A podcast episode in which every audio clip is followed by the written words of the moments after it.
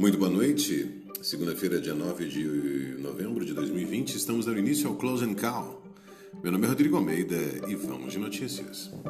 O Ibovespa fechou em forte alta nesta segunda-feira, após a eleição do democrata Joe Biden como novo presidente dos Estados Unidos e a notícia de que a vacina desenvolvida pela Pfizer e pela BioNTech possui 90% de efetividade contra o coronavírus. Noticiário político.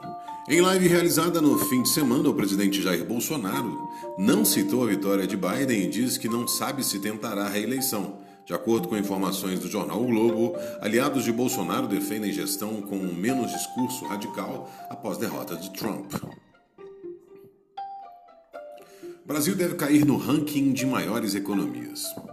Com a redução do PIB, em decorrência da crise impulsionada pela pandemia, somada à acentuada desvalorização, desvalorização do real frente ao dólar, a economia brasileira deve sofrer forte queda em 2020. Radar corporativo. A Latam, maior companhia aérea da América Latina, reportou na sexta-feira prejuízo líquido de 573,1 milhões no terceiro trimestre, afetado pela pandemia do coronavírus.